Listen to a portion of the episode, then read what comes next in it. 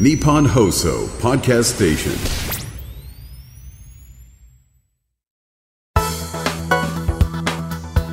10月12日木曜日。日本放送報道記者レポート2023日本放送アナウンサーの小永井和穂です。日本放送報道記者レポート2023このプログラムは日本放送の報道記者が政治、経済、事件、災害からこだわりのテーマまで日々取材し足で稼いだ現場の生きた情報をお届けします。毎週木曜日の午後に更新しています。今回は私小永井がプロゲーマーチームの代表に聞く2023年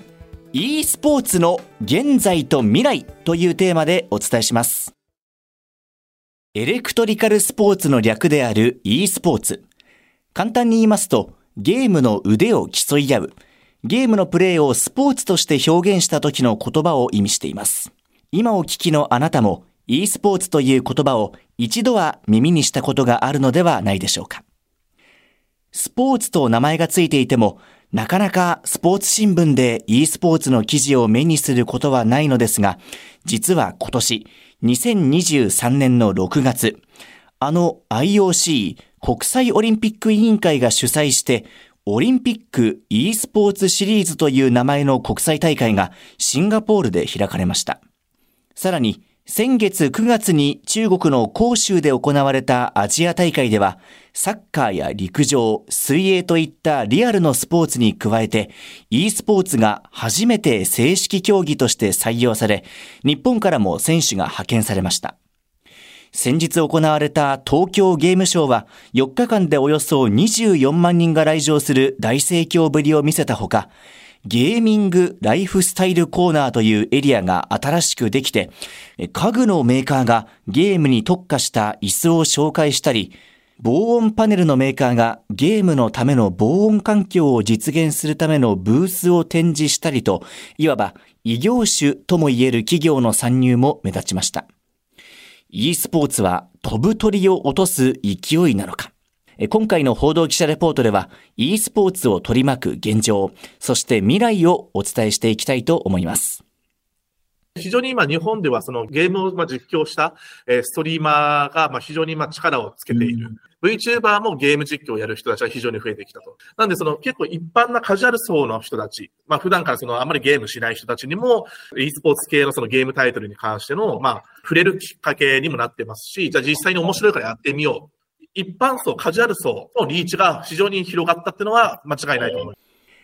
こう話したのは、プロの e スポーツチーム、デトネーションフォーカスミー、略して DFM で代表を務める梅崎信之さんです。梅崎さんは現在40歳。大学を卒業した後、電機メーカーで営業のお仕事をしつつ、ゲームの世界大会に出場。その後、勤めていた会社を退職して、 DetonatioN FocusMe を立ち上げました。このデトネーションフォーカスミー DFM は、日本で初めてのお給料、給与制のプロゲーマーチームで、所属する選手には、チームがゲーミングルーム、つまりお部屋を提供して、さらに家賃や光熱費なども負担しているということなんです。現在50名を超える選手が所属しています。そんなデトネーションフォーカスミーを率いる梅崎さん。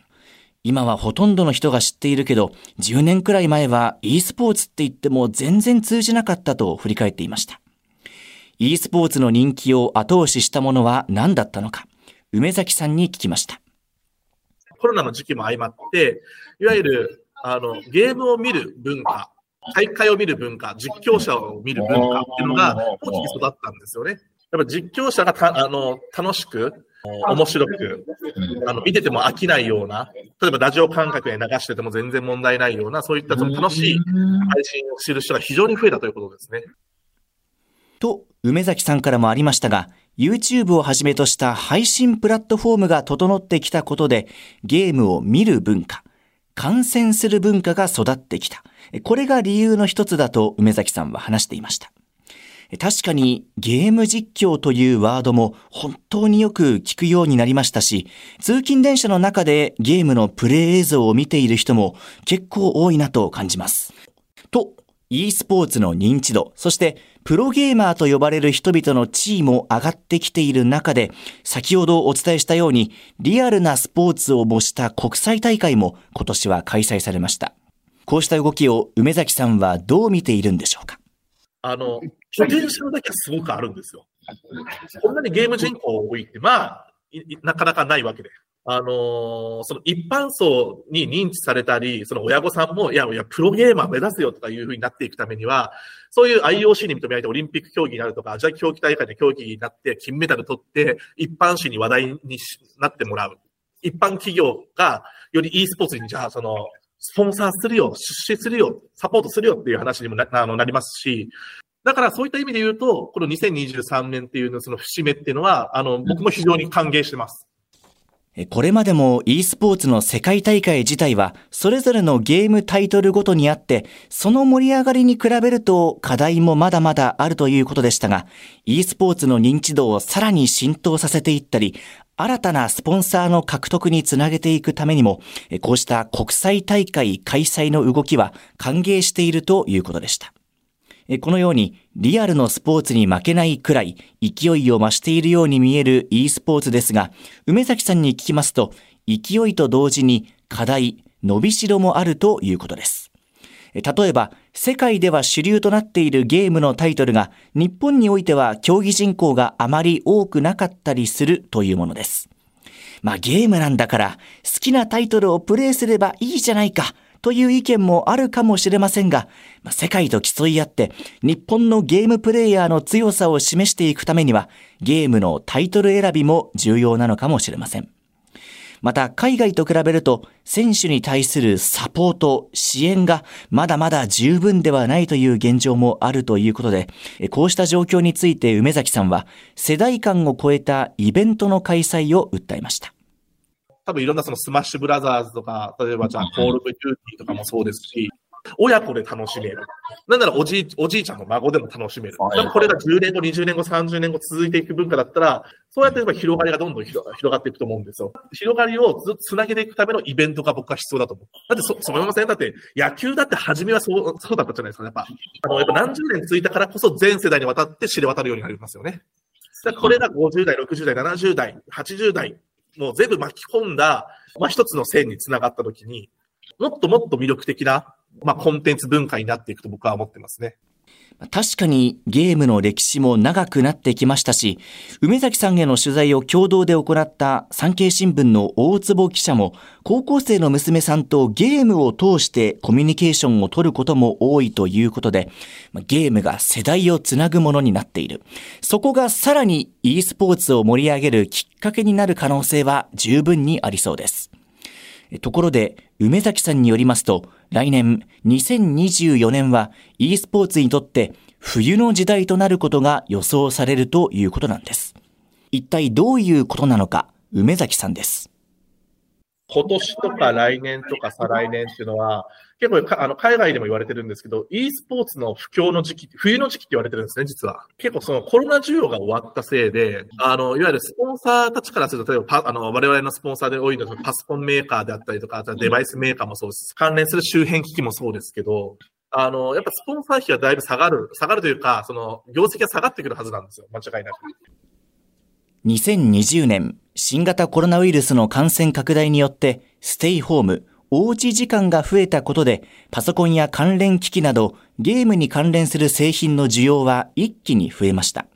ただその需要が一段落して、なおかつ買い替えるタイミングにもなっていないこともあって、結果的に企業の利益が減少して、それが e スポーツへのスポンサー費用にも影響を及ぼすのではという梅崎さんの予想でした。こうした状況を踏まえて、梅崎さんは e スポーツビジネスにおいて B2C、つまり我々一般のユーザーに対するアプローチが重要だと指摘しました。e スポーツチームとしてやっていかないといけないのは、B2B だけではなくて B2C にどれだけ力入れられるかっていうのがすごく重要だと僕は思ってますね。カジュアル層に対してとか、そういったところに対してどうやってリーチしていくのか、どうやって巻き込んでいくのか。多分 B2B が難しくなった時の B2C の考え方で、どれだけちゃんと自分たちでビジネスとして、えっと、売り上げを上げていくか。で、それを売り上げをどう投資していくかっていうのがすごく考えさせられる時期だと思ってます。と、B2C のビジネスでいかに売り上げを上げて今後に投資できるか。e スポーツチームの生き残りもかかっていると言えそうです。ちょっと話は変わりますが、リアルのスポーツで言えば、若手時代に練習を重ねて成長し、充実期を迎えて、そして年齢とともに徐々に力が衰えていって、引退。その後は解説者や指導者、または一般企業で第二の人生を過ごすというサイクルがあるように感じますが、ゲームの世界、e スポーツにおいて衰えは存在するのか。そして引退した選手の第二の人生はどのように用意していくのか、率直な疑問を聞きました。それはやっぱゲームジャンルによりますね。あの、e スポーツの場合はそこまでのハンディが出てこない。ゲームが多い。平均年齢というか引退する年齢っていうのは上がってきてるなとは思ってます。あの、市場を盛り上げないことにはどうにもなんないじゃないですか。市場が盛り上がっていったら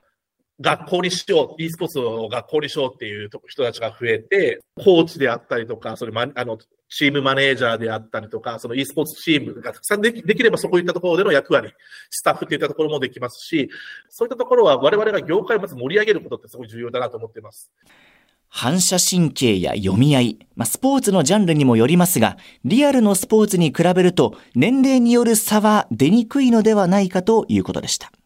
そして e スポーツの選手たちが培う瞬時の判断力、頭の回転、読み合い、まあ、こうした力を求める一般企業もあるようで、e スポーツの選手の能力はゲームの世界に限らず発揮されていきそうです。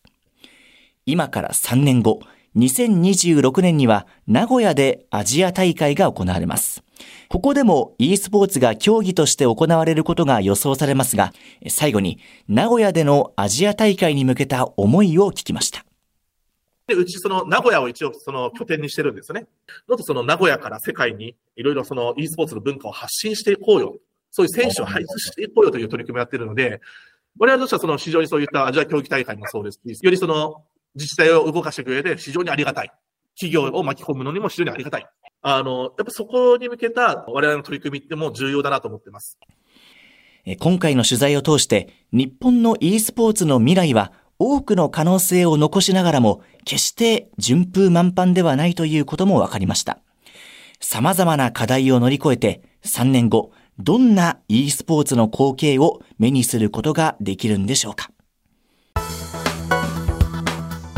日本放送報道記者レポート2023次回は遠藤達也記者がお送りします。今回の担当は日本放送の小永井和穂でした。